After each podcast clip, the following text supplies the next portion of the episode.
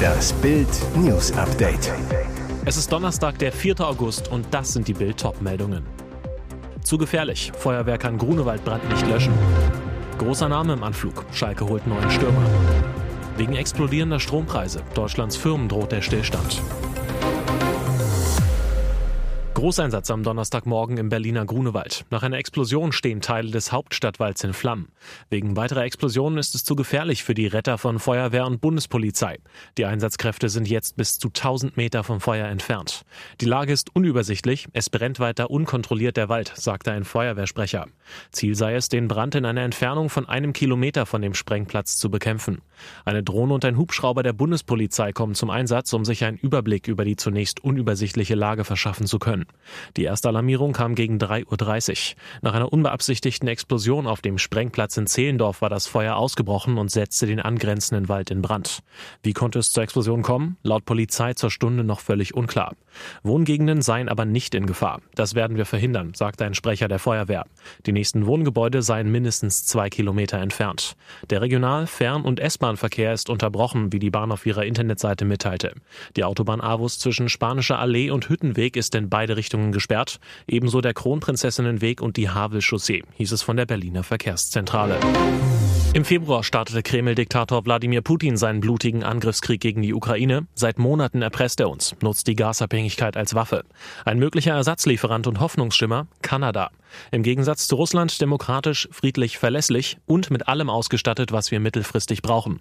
Am 21. August wird Kanzler Olaf Scholz nach Kanada reisen und Verträge anstoßen, die Deutschland aus der Putin-Falle helfen. Beim Gas, aber auch bei anderen Rohstoffen. Denn das Land hat alles, was Russland für uns auch hatte und noch mehr. Grünen Wasserstoff und Strom aus Neufundland, Flüssiggas, Öl, Getreide, dazu kommen Mineralien, Gold, Kupfer. Noch sind wir auch beim Import anderer Rohstoffe auf Russland angewiesen. Ein Beispiel, im Jahr 2019 stammten laut IW 40 Prozent der Nickelimporte aus Russland. Ein Teil könnte künftig aus Kanada gedeckt werden. Wie schnell könnte Kanada also unsere Russland-Importe ersetzen? Malte Küper, Energieexperte vom Institut der deutschen Wirtschaft. Im kommenden Winter würden wir von einem möglichen Gasdeal mit Kanada voraussichtlich noch kaum etwas spüren. Eine Partnerschaft würde sich erst in einigen Jahren auszahlen, sagt er. Ein möglicher Gasdeal mit Kanada verhindert also keinen Biberwinter, sei langfristig aber sinnvoll. Experten warnen, unser Land schlittert in eine Wirtschaftskrise. Zehntausende Arbeitsplätze sind in Gefahr. Hintergrund, an der Leipziger Strombörse EEX wurde am Mittwoch eine Megawattstunde Strom für rund 400 Euro gehandelt. Allzeitrekord, Strom wird zum Luxus. Experten fürchten Schäden für die Wirtschaft. Trigema-Boss Wolfgang Grupp sagt zu Bild, wenn die Energiepreise nicht schnell sinken, droht uns sicher eine große Entlassungswelle. Auch Manfred Gößel, Chef der IHK München, warnt, wenn die Strompreise für die Industrie nicht runtergehen, könnten tausende Jobs in Bayern, zehntausende Zehntausende Jobs in Deutschland auf der Kippe stehen. Brisant, laut DIHK-Umfrage denkt fast jede fünfte Firma darüber nach, die Produktion herunterzufahren. Das sind alarmierende Zahlen, sagt DIHK-Präsident Peter Adrian. Zusätzliche Kraftwerke müssten sofort ans Netz, die erneuerbaren Energien massiv ausgebaut werden. Auch ein Weiterbetrieb der Atomkraftwerke darf kein Tabu sein, sagt Gößel. Tatsächlich machte Kanzler Olaf Scholz am Mittwoch Hoffnung auf eine baldige Atomwende. Eine Laufzeitverlängerung für die verbliebenen drei Kernmeiler könne Sinn machen, sagte er. Das wäre eine prominente Verstärkung für den FC Schalke 04. Wie Transferexperte Fabrizio Romano zuerst berichtete, stehen die Königsblauen kurz vor der Verpflichtung von Stürmer Jordan Larsson. Bild weiß, der Schwede wird bereits diesen Nachmittag in Gelsenkirchen zum Medizincheck erwartet. Larsson stand zuletzt bei Russenklub Spartak Moskau unter Vertrag und spielte die letzten beiden Monate der vergangenen Saison auf Leihbasis für AIK Solna in seiner Heimat. Zum Juli hatte er seinen Kontrakt in Moskau aufgelöst. Larsson wechselt deshalb ablösefrei zum Ruhrpott-Club. Mit dem Transfer holt Sportdirektor Ruven Schröder den erwünschten Stürmer, der neben dem aktuell angeschlagenen Simon Terodde und dem derzeit formschwachen Sebastian Polter für die Knappen knipsen soll.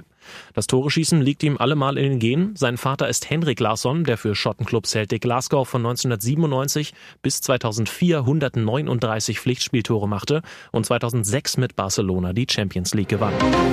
Im Land der Naturgewalten speit die Erde wieder Feuer. Vulkanausbruch im Südwesten Islands. Nach mehreren Erdbeben hat sich am Mittwoch ein Erdriss in der Nähe der isländischen Hauptstadt Reykjavik gebildet, der sich auf etwa 300 Metern Länge durch ein Tal der Reykjanes-Halbinsel zieht. Aus diesem fließt nach nicht einmal einem Jahr Ruhe wieder Lava aus dem Boden Islands. Seit Samstag hatte die Erde in der Region immer wieder gewackelt. All das war mehrmals auch in Reykjavik zu spüren gewesen, wo mehr als ein Drittel der rund 360.000 Einwohner von Island leben. Manche der Erschütterungen hatten eine Stärke auf der Erdbebenskala von über 5,0. Liveaufnahmen zeigten, wie glutrote Lava aus einer länglichen Erdspalte sprudelte. Eine größere Gefahr für Menschen und die Umgebung bestand bisherigen Erkenntnissen zufolge aber nicht. Aktuell erstellen Wissenschaftler erste Modelle, um eine korrekte Vorhersage der Wege der Lavaströme geben zu können, wie die isländische Wetterbehörde mitteilt. Zwar sei es noch zu früh für Entwarnung, aber es scheint unwahrscheinlich, dass wichtige Infrastruktur gefährdet werde. Hält der Lavafluss an und bleibt die Lage spektakulär, aber ungefährlich, dann könnte sich der Ausbruchsort, wie bereits im Vorjahr, zu einem Anziehungs Anziehungspunkt für Vulkanologen, Wanderer und Reisende entwickeln. Und jetzt weitere wichtige Meldungen des Tages vom Bild Newsdesk. Archie muss sterben. Richter begruben die letzte Hoffnung im Kampf einer Familie aus Großbritannien über das Leben ihres zwölfjährigen Sohnes. Die Eltern von Archie Battersby sind vor dem Europäischen Gerichtshof für Menschenrechte gescheitert. Das Gericht will sich nicht in den Streit darüber einmischen, ob die lebenserhaltenden Maßnahmen für den Jungen aufrechterhalten werden müssen. Die Richter lehnten eine von den Eltern beantragte einstweilige Anordnung ab. Das heißt, der kleine Archie muss sterben. Archies Mutter Holly Dance, die sich bisher kämpferisch gezeigt hatte, wirkte nun gebrochen. Das ist das Ende, sagte sie am Abend zu Reportern vor der Klinik, in der Archie liegt. Nun geht es in erster Linie um einen würdigen Tod. Der Gesundheitsdienst NHS, die Regierung sowie die Gerichte in diesem Land und in Europa mögen die Behandlung aufgegeben haben, aber wir nicht, sagte Dance. In Großbritannien hatte sich die Familie schon durch alle Instanzen gekämpft, um sein Sterben zu verhindern, ohne Erfolg. Spricht man so mit einem Kreml-Kumpel? Ex-Kanzler Gerhard Schröder macht Kreml-Propaganda und der Stern hilft dabei, die Botschaft zu verbreiten, kritisiert Außenpolitik-Analyst Ulrich Speck. Waren die Interviewfragen zu harmlos? Über die Gasversorgung in Schröders Büro scherzten die Journalisten. Wir gingen davon aus, sie hätten eine Standleitung. Über den Krieg fragen sie, Russland hat die Ukraine überfallen, oder? Der Altkanzler, der Kreml-Despot Putin noch immer seinen Freund nennt, soll seiner Heimat Ratschläge geben. Was könnte die Bundesregierung machen, um die derzeitige Notlage abzuwenden?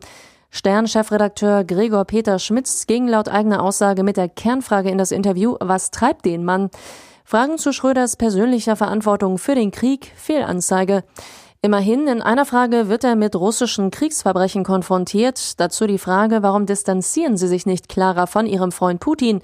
Auf Bildanfrage weist ein RTL-Sprecher den Vorwurf zurück, dass nicht kritisch gefragt wurde. Im Russen-TV sorgte das Interview für Jubel. Schröder hat Scholz vernichtet und erniedrigt. Hier ist das Bild News Update. Und das ist heute auch noch hörenswert. Panzer, Schießübungen und Kampfjets wegen Pelosis Taiwan-Besuch zieht China-Diktator Xi die Welt in einen neuen Krieg. Die Taiwan-Visite der US-Politikerin Nancy Pelosi hat Pekings Regime derart erzürnt, dass es sein Militär aufmarschieren ließ.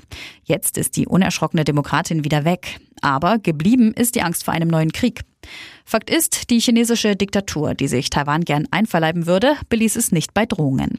Ihr Militärmanöver rund um Taiwan kommt einer See- und Luftblockade gleich. Will Präsident Xi etwa Kreml-Despot Wladimir Putin nacheifern und sich die blühende Demokratie, wie Taiwan von Pelosi genannt wird, gewaltsam einverleiben, so wie der es mit seinem Angriff auf die Ukraine versucht? Unionsfraktionsvize Johann Wadefuhl sieht im Militäraufmarsch der Chinesen auch ein Zeichen der Schwäche. Präsident Xi will sich im Herbst gegen alle bisherigen Regeln der KP China erneut zum Vorsitzenden wählen lassen. Da es im Machtapparat Zweifel gibt, muss er Härte demonstrieren. Nur Stunden nachdem Pelosi Taiwan verlassen hatte, ließ China 27 Kampfjets in die taiwanische Luftverteidigungszone eindringen. Und für Mittwoch bis Sonntag kündigte Chinas Regierung Militärübungen rund um Taiwan an, bei denen sogar scharf geschossen werden soll. Eileens Killer Jan Heiko P. Kurz nach seiner Konfirmation fiel er über sein erstes Opfer her. Fast schüchtern lächelt Jan Heiko P. in die Kamera. Er trägt Anzug, kommt von seiner evangelischen Konfirmation im April 2007. Kurz darauf wird aus dem Jungen aus Griedelbach ein Sexualstraftäter. Jan soll die Elfjährige im Schwimmbad Waldsäums angebaggert haben, mit ihr rausgegangen sein, erzählt eine Bekannte. Im Löllbachtal soll ihn ein Jagdpächter von dem Mädchen gezogen haben, sonst wäre Schlimmeres passiert. Im gleichen Jahr schickt das Amtsgericht Jan-Heiko P. wegen versuchter Vergewaltigung, sexueller Nötigung und gefährlicher Körperverletzung in den Maßregelvollzug. Heißt im Klartext, er hat das Mädchen mit einem Gegenstand verletzt. Ein Gutachter muss eine schwere seelische Störung festgestellt haben. Die nächsten zehn Jahre verbringt Jan-Heiko P. in der Psychiatrie. Wie Bild erfuhr, legt das Gericht danach eine dreijährige Führungsaufsicht inklusive Teilnahme am Präventionsprogramm fest. Doch unter Aufsicht wird Jan-Heiko P. straffällig. Wir haben immer gesagt, mach deinen Führerschein. Schon weil er bei der Security-Firma war, sagen Nachbarn. P soll angeschwärzt worden sein, weil er ohne fährt. Sein Auto sei beschlagnahmt worden, er habe dann andere genutzt. Das Amtsgericht in Wetzlar entschied, dass die Überwachung weiterlaufen soll, unbefristet. Dagegen klagte P., gewann vor dem Landgericht Limburg. Das war im Januar 2022. Nur wenige Monate später starb Eileen.